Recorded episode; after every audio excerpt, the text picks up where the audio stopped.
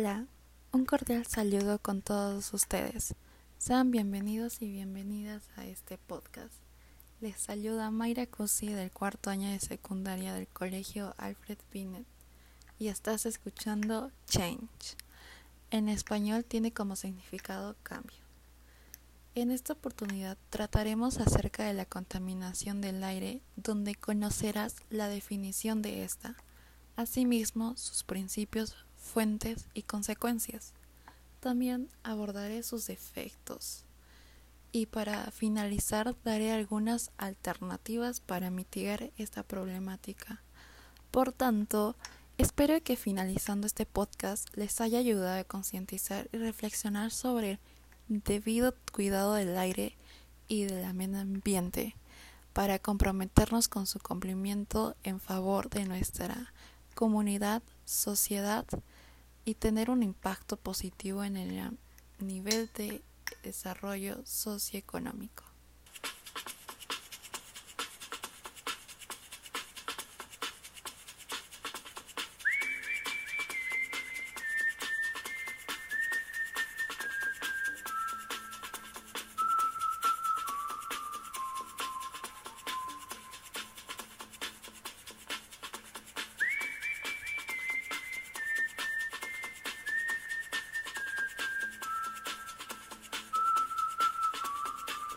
Comenzando este podcast debemos entender cómo la contaminación del aire ha impactado en nuestra sociedad en los últimos tiempos. Algunas de nuestras acciones no responsables desencadenaron en graves consecuencias en el medio ambiente y han afectado en gran medida el bienestar de toda la población. El aire puede limpiar los contaminantes que lanzamos o que naturalmente son lanzados. El problema viene cuando la cantidad de contaminantes es excesiva a comparación de la velocidad de limpieza que hay en nuestro planeta. Lamentablemente estamos viviendo una situación muy difícil, ya que lamentablemente para COVID-19 no tenemos historia. Entonces es muy difícil hacer proyecciones sobre algo que desconocemos si no lo hemos sucedido en otros países. Vamos a empezar por la definición por lo que es la contaminación del aire.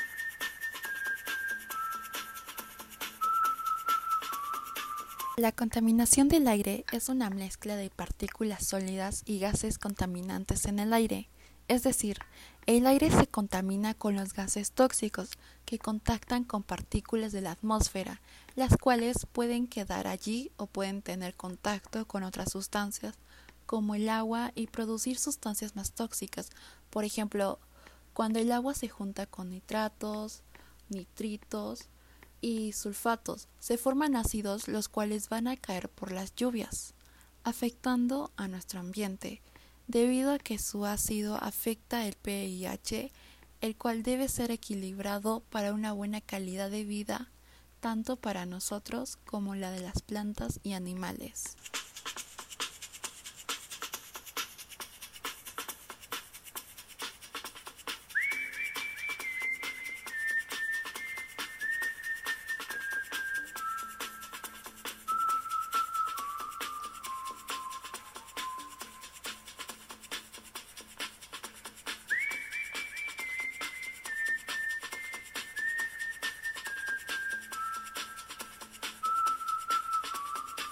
Capa de ozono es una capa de gases protectoras de la Tierra, fundamentalmente para la vida la cual se encuentra en la estratosfera y ayuda a que los rayos ultravioletas no lleguen a la biosfera.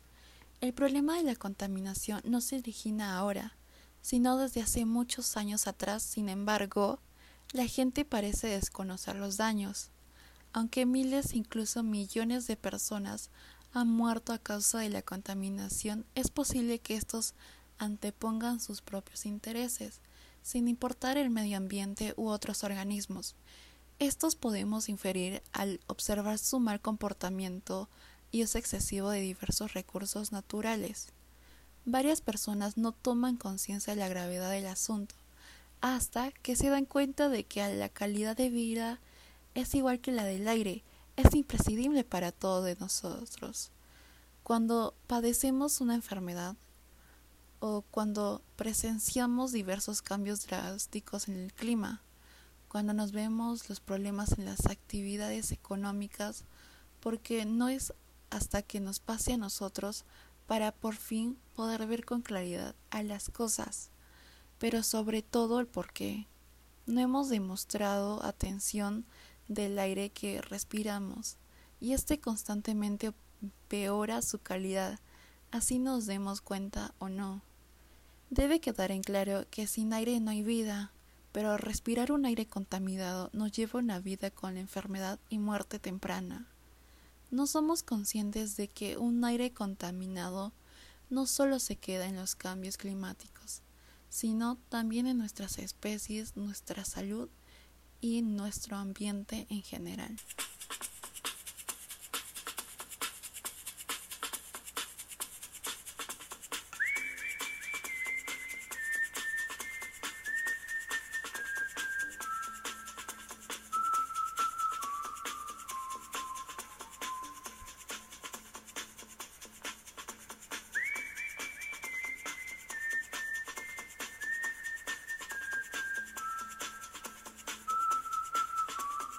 La contaminación atmosférica o contaminación del aire es por consiguiente una de las formas principales en que puede ser degradado o afectado parte del ambiente, ya sea la describe como la emisión al aire de sustancias peligrosas a una tasa de excedente la capacidad de los procesos naturales de la atmósfera para transformarlos, precipitarlos y depositarlos o diluirlos por medio del viento y el movimiento del aire. Según su origen, puede ser clasificada por causas naturales o antropológicas. Las naturales siempre han existido, mientras que las antropogénicas, como su nombre lo indica, son causadas por las actividades humanas. Asimismo, entre las principales fuentes de contaminación atmosférica están las fuentes naturales, como el polvo, que contiene materias biológicas, esporas, polen y bacterias. Entre las fuentes agrícolas tendríamos a los insecticidas y herbicidas, que puesto que estos son empleados en la agricultura. Por otro lado tenemos las fuentes tecnológicas, en efecto, los procesos industriales de todo tipo, el consumo industrial y doméstico de combustibles fósiles, los vehículos de motor. Entre otras fuentes de contaminación atmosférica están la quema de combustibles fósiles como el carbón, el petróleo y el gas que se producen en las industrias en el parque automotor, en el cual alrededor del 25% de todas las emisoras del dióxido de carbono relacionadas con la energía provienen de estos. El mal uso de la energía eléctrica, ya que las plantas electrificadoras realizan procesos químicos para convertir y reconducir la electricidad. Es aquí donde liberan grandes cantidades de gases al ambiente. La ganadería. Debido a que como hay más animales hay mayor cantidad de dióxido. La agricultura, ya que en estas se emplean productos conservantes, fertilizantes, entre otros, que generan efectos nocivos en la capa de ozono. La minería y la extracción de materiales generan grandes cantidades de gases que suben a la atmósfera y contaminan los ambientes. La quema de basura, que genera emisiones a la atmósfera de dióxidos nocivos furano, metano y carbono negro. Cocinar con combustibles sólidos, como la madera, residuos agrícolas y carbono mineral. El uso de aerosoles, ya que tienen un componente clorofloro carbono, la cual choca con la molécula del ozono y la rompe generando un desequilibrio por el exceso de gases contaminantes causando que el ozono no pueda filtrar los rayos ultravioletas. Causas naturales, como los gases que emiten los volcanes o manantiales de agua sulfurosos. Estas actividades liberan en su gran mayoría sustancias químicas como el monóxido de carbono, el dióxido de carbono, el dióxido de nitrógeno, el óxido de nitrógeno, materialmente particulado de menos 10 o de menos 2,5, los cuales comparados con un cabello son aproximadamente 30 veces más pequeñas. Estos últimos son los más letales, ya que al ser pequeños fácilmente entran en nuestro sistema respiratorio. También está el dióxido de azufre, los hidrocarburos y el plomo. Todas estas sustancias son nocivas para el medio ambiente, para todos los seres vivos.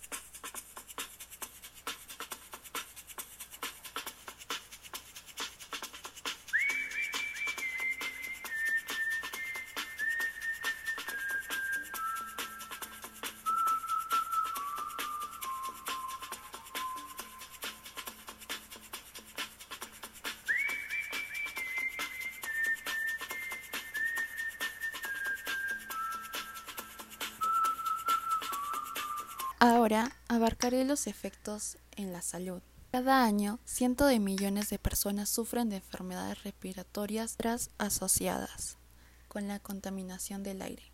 Tanto en ambientes interiores como exteriores, existen grupos poblacionales expuestos a fuentes fijas de contaminantes atmosféricos que carecen de zonas de protección sanitaria, industrias que cuentan con chimeneas de baja altura, lo que aumenta la acción contaminante de sus emanaciones y en muchas ocasiones no disponen a medidas de control para la disminución de la contaminación a la atmósfera. En las últimas décadas se reportan evidencias sobre la asociación entre los contaminantes atmosféricos y el incremento de las consultas de urgencias por enfermedades respiratorias. Los estudios demuestran que la exposición a diferentes contaminantes ambientales, incluso a niveles por debajo de las normas internacionales, se asocian con un incremento en la incidencia de asma, severidad en el deterioro de la función pulmonar, así como mayor gravedad en la presentación de las enfermedades respiratorias de niños y adolescentes. Entre los principales contaminantes con capacidad de afectar la salud de los individuos están los que provienen de emisiones primarias o transformaciones atmosféricas. Los vehículos automotores son la fuente más importante de algunos de estos contaminantes, en particular el monóxido de carbono, óxido de nitrógeno, hidrocarburos no quemados, ozono y otros oxidantes fotoquímicos plomo y en proporciones menores las partículas suspendidas totales de dióxido de azufre y los compuestos orgánicos volátiles. La creciente urbanización, el congestionamiento vehicular ha convertido un problema crucial en la contaminación del aire urbano. Los contaminantes y sus derivados pueden producir efectos adversos a la salud e interactuar y alterar las moléculas indispensables para los procesos bioquímicos fisiológicos del cuerpo humano.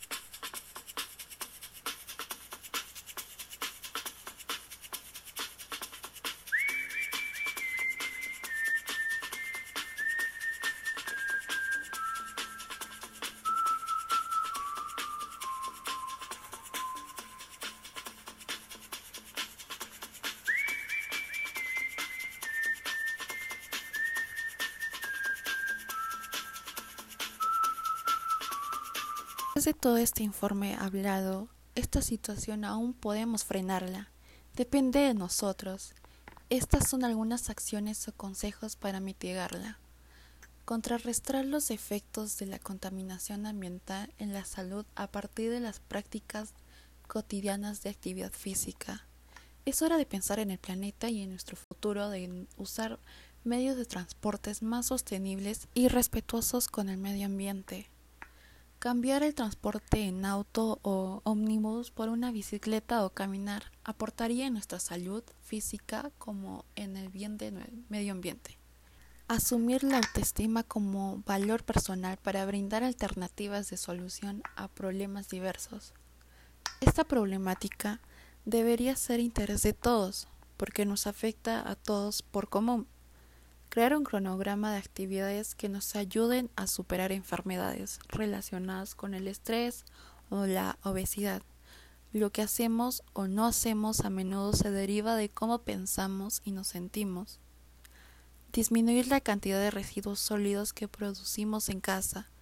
Es fundamental evitar el consumo de plástico para lograrlo, pues hacer varias cosas como utilizar bolsas reciclables cuando vayamos de compras, evitar los productos envasados en plástico y apuesta por aquellos que están envasados en papel, cartón o vidrio. Compra productos a granel con legumbres, frutos secos, jabones, etc. No quemar ni almacenar basura.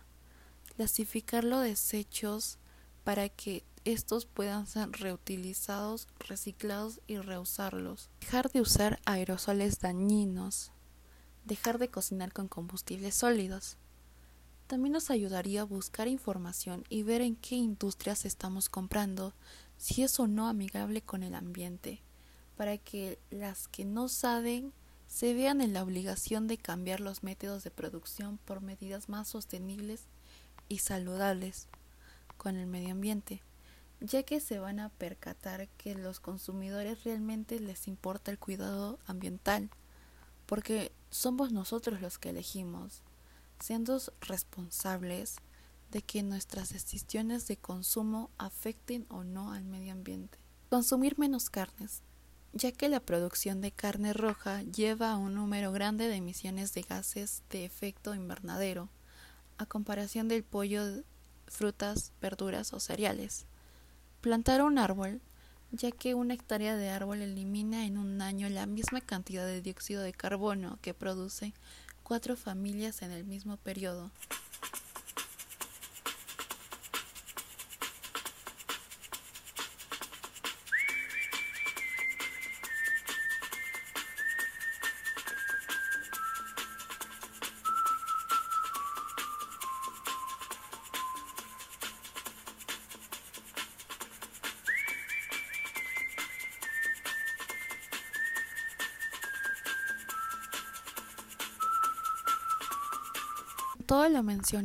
Estoy segura que tú y todos tomaremos medidas contra ello para poder comprometernos con el medio ambiente y nuestra salud, logrando así un desarrollo sostenible.